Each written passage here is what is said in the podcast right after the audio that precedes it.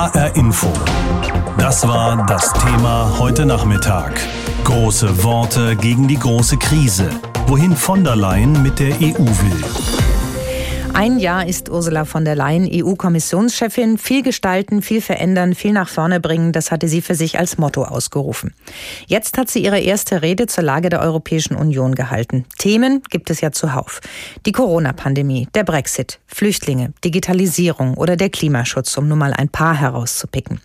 In Sachen Klimaschutz hat von der Leyen heute verschärfte, recht ehrgeizige Ziele vorgeschlagen. Unser Brüssel-Korrespondent Michael Schneider hat die Rede für uns verfolgt. Mit ihm habe ich gesprochen gesprochen. Von ihm wollte ich wissen, was peilt Ursula von der Leyen denn in Sachen Klimaschutz konkret an und wie ist das in Brüssel aufgenommen worden? Nun, sie hat angekündigt, was in Brüssel eigentlich schon viele seit Tagen erwartet hatten, nämlich die neue Grenzmarke, Zielmarke für das Jahr 2030. Bis dahin sollen 55 Prozent weniger Treibhausgase ausgestoßen werden. Das ist eine sehr hohe Marke. Die Rede war vorher immer von etwa 40 Prozent bis dahin. Es ist aber keine besondere Überraschung, denn diese Zahl 55, die kursierte schon eine Weile hier in Brüssel. Die hatte auch das Europäische Parlament vorher gefordert. Selbst Teile der Wirtschaft hatten sich für klarere Ziele hier eingesetzt. Umweltschützer und Klimaaktivisten übrigens kritisieren nach der Rede, das sei immer noch zu wenig, um die Pariser Klimaziele wirklich zu erreichen.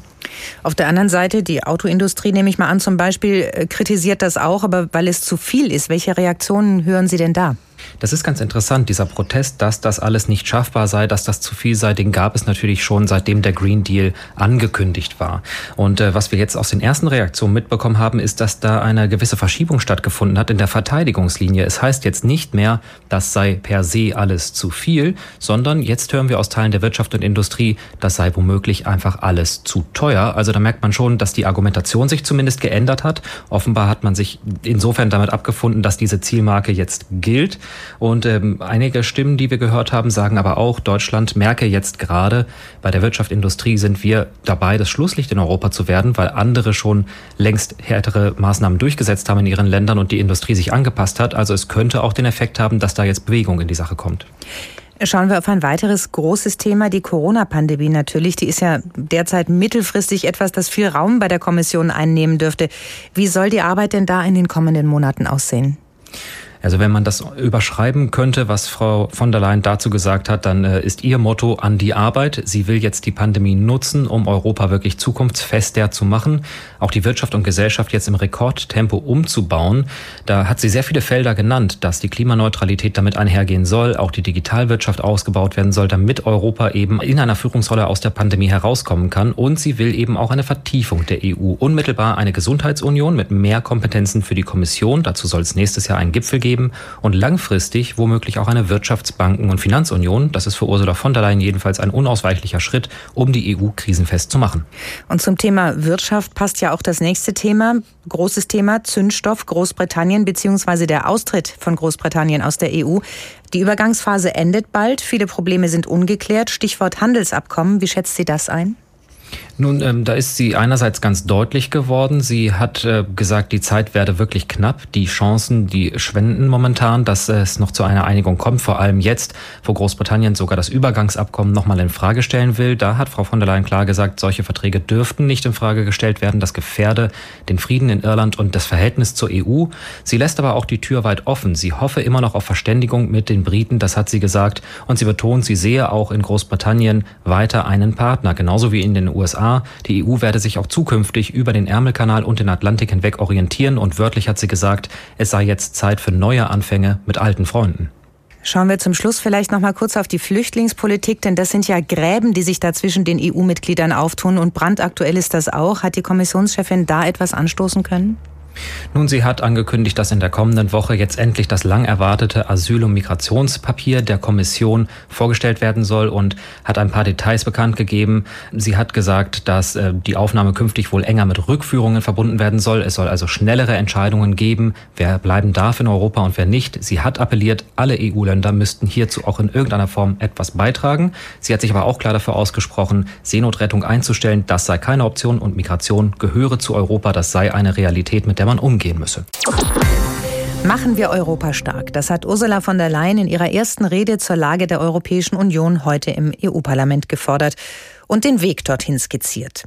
Die Ideen, die Zukunftsvorhaben der EU-Kommissionspräsidentin, unter anderem mehr Klimaschutz, mehr Gemeinsamkeit in der Gesundheitspolitik, eine gemeinsame Reform der Migrationspolitik. Von der Leyen hat dazu gesagt, es liege an uns, welches Europa wir wollten. Vor der Sendung habe ich darüber mit Sven Giegold gesprochen. Der sitzt seit rund zehn Jahren in der Fraktion von Bündnis 90 Die Grünen im Europaparlament und hat daher alle bisherigen Reden zur Lage der EU im Parlament mitverfolgen können. Und ihn habe ich gefragt, diese Rede zur Lage der EU heute zum ersten Mal von einer deutschen Kommissionspräsidentin, wie ist Ihr Eindruck gewesen? Frau von der Leyen hat eine starke Rede gehalten. Sie hat die europäische Fahne hochgehalten. Allerdings blieb eine Frage, die parteiübergreifend von vielen immer wieder gestellt wurde, war, wie passen diese Worte zur Umsetzung? Und im letzten Jahr haben wir sehr viele Strategien, Aktionspläne, Ankündigungen gesehen und vergleichsweise wenige Gesetze und Vertragsverletzungsverfahren. Und wir müssen ja nur nach Moria schauen. Dort brannte nicht nur ein Flüchtlingslager, sondern da brannte auch das europäische Recht. Und die EU-Kommission hat wenig getan, um das europäische Recht umfassend durchzusetzen. Und da wünschen wir uns mehr Deutlichkeit und Konsequenz in der Zukunft. Und wenn wir mal auf die Klimapolitik schauen, auf die Pläne von Ursula von der Leyen, also sie will den CO2-Ausstoß der EU im Vergleich zum Jahr 1990 bis 2030 um mindestens 55 Prozent senken. Vorher ging es um 40 Prozent. Ist das ein ambitionierter Vorstoß Ihrer Meinung nach, gerade in diesen wirtschaftlich unsicheren Zeiten? Das ist auf jeden Fall ein großer Schritt in die richtige Richtung, denn es ist ja so, dass stärkerer Klimaschutz führt zu höheren Investitionen und letztlich auch zu mehr zukunftsfähigen Arbeitsplätzen. Die Frage ist nicht so sehr, machen wir Klimaschutz oder Wirtschaft, sondern die Frage ist, wie machen wir den Klimaschutz so, dass wir aus der Corona-Krise herauskommen. Und genau das hat die Europäische Kommission vor. Und wir Grünen unterstützen das und wehren uns dagegen, dass von allen möglichen Seiten versucht wird, das durch einseitigen kurzfristigen Lobbyismus zu verhindern. Zum Beispiel will die EU-Kommission zu Recht auch im Bereich der Mobilität endlich Fortschritte sehen. Und da kommt mächtig Gegenwind von Herrn Altmaier aus Berlin. Das ist die falsche Richtung. Da kommt auch Gegenwind nicht nur von Herrn Altmaier aus Berlin, sondern auch von der Autoindustrie beispielsweise. Und das Gegenargument der Industrievertreter ist ja, dass eine Verschärfung der Klimaziele das Risiko erhöht, dass die Emissionen einfach nur in andere Regionen der Welt, also außerhalb der EU, verlagert werden und dass die europäische Industrie damit im globalen Wettbewerb ausgebremst wird. Können Sie diese Argumente gar nicht nachvollziehen? Also erstmal beim Automobil gibt es dieses Problem natürlich nicht, denn die Autos werden ja von Bürgerinnen und Bürgern gefahren und ähm, wenn wir die Flottenverbrauchsziele so machen, dass die Verbräuche sinken, dann nützt das den sauberen Städten genauso wie weniger Emissionen in Europa.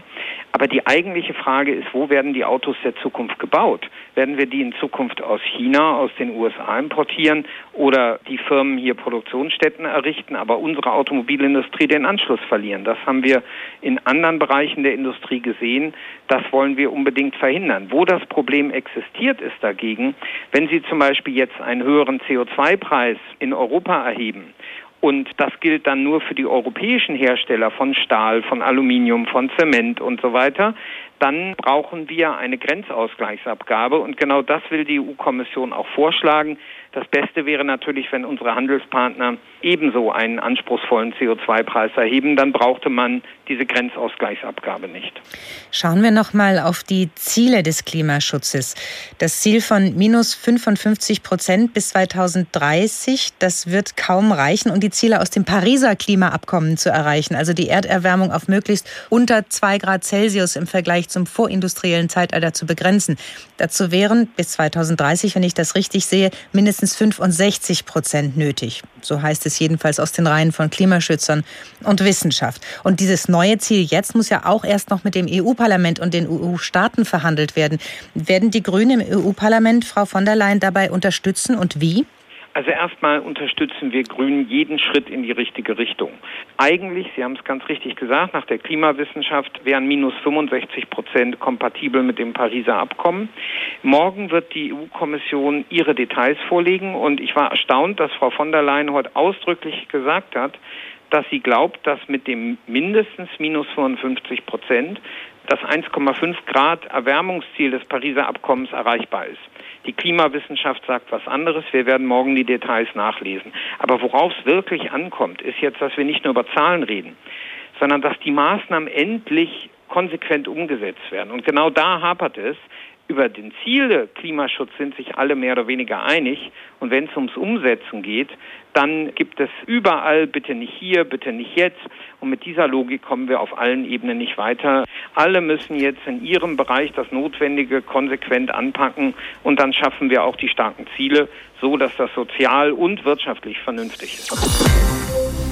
77 Minuten lang hat von der Leyen heute ihre Idee für ein zukünftiges Europa vorgetragen, auf Französisch, Englisch und auf Deutsch. Sie fordert mehr Anstrengungen im Klimaschutz, sie will den Streit um die Asylpolitik beenden, sie will die gemeinsame Gesundheitspolitik in Europa verstärken. Das waren nur drei Punkte in ihrer Rede. Matthias Reiche berichtet.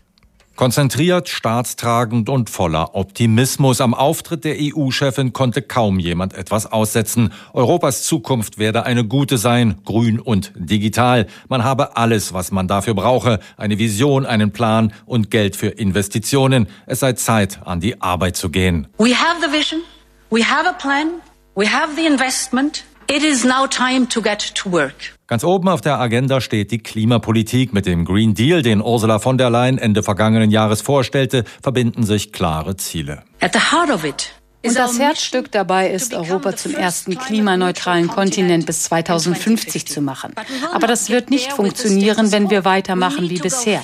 Wir müssen es schneller und besser machen. Wir haben vieles miteinander abgewogen und die Europäische Kommission schlägt vor, die CO2-Emissionen bis 2030 nicht um 40, sondern um 55 Prozent gegenüber 1990 zu reduzieren. Ich erkenne dabei auch an, dass diese Erhöhung für einige zu viel und für andere zu wenig ist. So herrscht nicht nur in der Autoindustrie Alarmstimmung, während beispielsweise Sozialdemokraten und Grüne im EU-Parlament die vorgeschlagenen neuen Klimaziele enttäuschend nannten. Massive Kritik kam von dieser Seite auch an der EU-Migrationspolitik. Ska Keller ist die Vorsitzende der Grünen-Fraktion. That we let children sleep on the streets dass wir Kinder auf der Straße schlafen lassen, dass wir Polizisten gegen Menschen schicken, die vor Gewalt und Krieg flohen, dass wir Menschen auf See sterben lassen, das ist eine Schande für die Union. Kommende Woche will die Kommission einen neuen Vorschlag für die seit Jahren umstrittene EU-Asylreform vorlegen. Die letzte Chance, wie es Iraz de Garcia Perez formulierte, der sozialdemokratischen Fraktionschefin, war auch zu wenig, was die EU-Kommissionschefin zum Thema Rechtsstaat zu sagen hatte. Es steht noch eine grundlegende Entscheidung aus. Denn es ist alarmierend, wie sich der Rechtsstaat in einigen Mitgliedsländern verschlechtert hat. Da genügt es nicht mehr nur zu reden. Da braucht es Konsequenzen. Es gibt beispielsweise keine Demokratie ohne die Unabhängigkeit der Justiz. Und es ist nicht hinnehmbar, dass es in der Union sogenannte LGBT-freie Zonen gibt. Und wir verlangen, dass der EU-Rat sich schnell auf einen wirklichen Rechtsstaatsmechanismus verständigt Viele Abgeordnete sind der Meinung, dass EU-Mittel nur fließen sollten, wenn der Rechtsstaat in den Empfängerländern funktioniert und machen unter anderem dies zur Bedingung für ihre Zustimmung zum EU-Haushalt bis 2027. Davon hängt dann allerdings auch ab, wie schnell die Gelder aus dem Corona-Hilfstopf für die unter der Pandemie besonders leidenden Staaten verteilt werden. Wie ist die Rede einzuschätzen? War es nur eine Menge schöner Worte oder sind Ideen dabei, die sich auch tatsächlich gut umsetzen lassen? Darüber habe ich gesprochen mit Nikolai von Ondarza. Er leitet bei der Stiftung Wissenschaft und Politik in Berlin die Forschungsgruppe zur EU. Und ich habe ihn gefragt, was er für einen Eindruck heute hatte, ob das alles Hand und Fuß hatte oder eher eine Aneinanderreihung war von Ideen. Aus meiner Sicht hat Ursula von der Leyen eher eine präsidentielle Rede gehalten. Sie hat große Visionen aufgezeigt, wie sie sich das Europa der Zukunft vorstellt. Aber bei den konkreten Teilen, da hat sie doch oftmals die Details vermissen lassen. Ihre großen Punkte war sicherlich die Klimapolitik und die Migrationspolitik, wo sie wirklich voranschreiten wollte. Aber da braucht sie letztlich, und das ist auf europäischer Ebene normal, die Zustimmung der Mitgliedstaaten. Und wir wissen, wie schwierig das in diesen Bereichen sein kann. Und vielleicht kann man das ja genau auch an dem Punkt Migrationspolitik heute ablesen gelesen. Das Thema, das die EU im Moment sehr bewegt, äh, einmal mehr die Debatte um die Flüchtlinge in Griechenland und eine mögliche Verteilung in der EU. Da war kein konkreter Appell zu hören von von der Leyen, dass die EU-Mitgliedstaaten jetzt konsequent der Regierung in Athen helfen sollten in dieser Notlage. Wie bewerten Sie das denn? Es ist ein gutes Beispiel dafür, dass sie auch als Kommissionspräsidentin wenig alleine entscheiden kann. Sie hat schon lange angekündigt, dass die Kommission einen neuen sogenannten Asyl- und Flüchtlingspakt für die EU vorstellen wollte. Das wurde immer weiter nach hinten verschoben, weil man eben ähm, mitbekommen hat, wie schwer einige Mitgliedstaaten sich damit tun. Jetzt nach den Ereignissen in Moria hat man die Vorstellung vorgezogen. Das soll nächste Woche kommen. Aber wir erwarten eigentlich scharfe Widerstände gerade aus Mittel- und Osteuropa und eine schnelle Einigung wird es dann nicht geben. In der Klimapolitik, da ist sie etwas weitergegangen, hat das Klimaziel zur Verringerung des CO2-Ausstoßes nochmal verschärft. Bis 2030 will sie da stärker auf die Tube drücken. Kann sie da wirklich mit Rückenwind rechnen, auch aus der Industrie, oder bleiben das nur ehrgeizige Pläne? In der Klimapolitik gibt es durchaus mehr Rückenwind für ihre Vorstellung. Das Europäische Parlament hat selber in dieser Woche sich für 55 Prozent ausgesprochen und sie hat noch vor ihrer Rede die Zustimmung von der Vereinigung der Industrievertretern auf europäischer Ebene bekommen. Und selbst Staaten wie Polen, die klassisch eher skeptisch sind, sagen ja, wir ziehen möglicherweise mit, wenn es aber auch Unterstützung für ärmere Regionen gibt. Also hier glaube ich schon, dass es der Kommission mit ihrem Green Deal gelungen ist, die meisten Mitgliedstaaten hinter diesen Klimazielen zu vereinen. Gleichzeitig erleben wir aber auch, dass die wirtschaftliche Aufholjagd über alles gestellt wird im Moment. Nachhaltigkeit dabei eher kein Thema ist. Das kann ja auch alles nach hinten losgehen mit den Klimazielen, weil es schlicht um Existenzsicherung geht im Moment für viele Arbeitsplätze. Ja, schon bemerkenswert war, dass sie in ihrer Rede eher ein positives Bild der Wirtschaft gezeichnet hat. Sie war wenig selbstkritisch über die Corona-Reaktion der, der EU, sondern hat gesagt, mit dem Wiederaufbaufonds, wo ja auch Klimaziele enthalten sind, könne es der EU jetzt gelingen, wirklich solidarisch zu sein und auch den wirtschaftlichen Aufschwung wieder zu beginnen. Und hier wird es natürlich auch auf die Details und die Umsetzung ankommen, denn wir sehen ja in Europa, viele Unternehmen sind noch nicht durch die Pandemiekrise. Die Zahlen steigen in vielen vielen europäischen Staaten wieder. Und hier wird sich die EU wirklich an ihren Worten messen lassen müssen, ob es mit diesem Wiederaufbaufonds gelingen kann, die Wirtschaft zu stabilisieren. Da sprechen Sie auch was Wichtiges an, Corona und die gemeinsame Gesundheitspolitik. Eine stärkere Zusammenarbeit in dieser Frage hat von der Leyen heute auch gefordert. Das war was Neues für die EU-Politik, oder? Gesundheitspolitik, das wäre wirklich eine neue Kompetenz für die EU. Wir haben ja in der Corona-Pandemie gesehen, dass erstmal jeder Mitgliedstaat nur an sich selbst gedacht hat, Grenzen unkoordiniert hochgezogen worden sind, die Kriterien zum Beispiel für Lockdown sehr, sehr unterschiedlich waren. Und hier sagt Frau von der Leyen jetzt zu Recht, so eine Pandemie, das ist ein europäisches Problem, das kann die EU nur gemeinsam bewältigen. Ähm, das ist aber eher ein Projekt für die längerfristige Aufwertung der Europäischen Union, also etwas, was über die nächsten drei, vier, fünf Jahre passieren wird, nicht zur jetzt konkreten Bekämpfung der Corona-Pandemie. Sie haben sich die Rede heute angeschaut, äh, heute Vormittag. Was bleibt für Sie hängen nach den 77 Minuten Rede zur Lage Europas? Na, für mich bleibt vor allen Dingen hängen, dass die EU sehr, sehr viele Baustellen hat. Es war fast ein Ritt durch die ganzen Politikbereiche, aber auch durch die ganze schwierige Nachbarschaft der Europäischen Union, Belarus, die Brexit-Verhandlungen, Libyen, der Konflikt mit der Türkei. Und es bleibt das Bild einer Europäischen Union, die innen und nach außen herausgefordert ist, aber die zumindest willens ist, diese Probleme gemeinsam anzupacken. Das heißt, alles war dabei. Hat Ihnen trotzdem irgendwas gefehlt heute? Mir haben vor allen Dingen die Details und das Narrativ gefehlt. Sie ist durch alle Politikbereiche und durch alle Probleme geritten.